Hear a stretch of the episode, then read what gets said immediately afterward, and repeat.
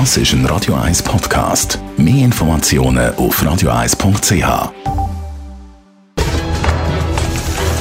Das jüngste Gericht. Heute werden Erbsli zählt, meine Damen und Herren. Das Gemüse hat Hochsaison und bei mir ist der Food Scout und Food Experte Richi Kegi. Richi, du ähm, schreibst Kolumnen für die NZZ, bist Food Scout für den Globus auf Entdeckung von neuen Produkten und das Erbsli ist ja nichts Neues. Erbsli ist überhaupt nichts Neues. Was neu ist, dass es ja jetzt eine Firma gibt, wo Erbsli in etwas Ähnliches wie Fleisch verwandelt. Ich als Vegetarier habe da natürlich wahnsinnig Freude. Du redest vom Planted. Genau. Und in meinen Augen ist das absolut bescheuert. Ich meine, es ist gut, wenn man mit dem Prozedere mehr Leute davon wegbringt, richtiges Fleisch essen, aber so etwas Gutes wie frische Erbsli in etwas verwandeln, wo nicht nur im Anflug nach Fleisch erinnert und das mit riesigen Ressourcenaufwand, das finde ich einfach unglaublich.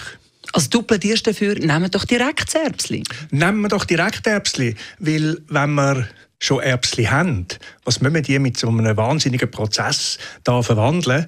Und frische Erbsen, die es jetzt ja gerade noch gibt, ist einfach so etwas unglaublich Gutes. Und ich habe gerade kürzlich wieder ein altes Rezept ausgraben. Und zwar äh, ein Rezept für mich, die beste Art, Erbsli zu essen. Und das ist ursprünglich von Paul Bocuse. Das ist ein Rezept von der klassischen französischen Küche. Und die, da tut man die Erbsli zusammen mit Kopfsalat und Frühlingszwiebeln und viel Butter in ein unglaublich schmackhaftes Gericht verwandeln. Warm oder kalt? Warm, warm. Das klingt sehr spannend. Können Sie übrigens nachlesen. Wir sagen zum Schluss noch mal auf der Kolumne von Richi Kegi. Auf der Webseite. Auf der Webseite. Ähm, Erbsli benutzt man oft tiefgekühlt. Warum?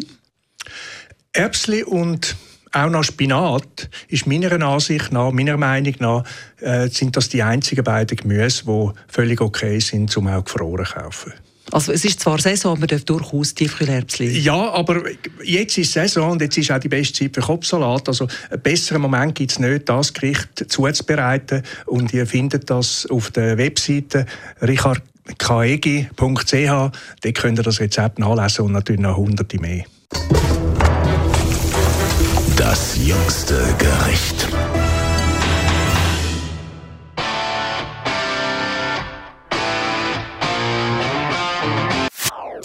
Das ist ein Radio 1 Podcast. Mehr Informationen auf radio1.ch.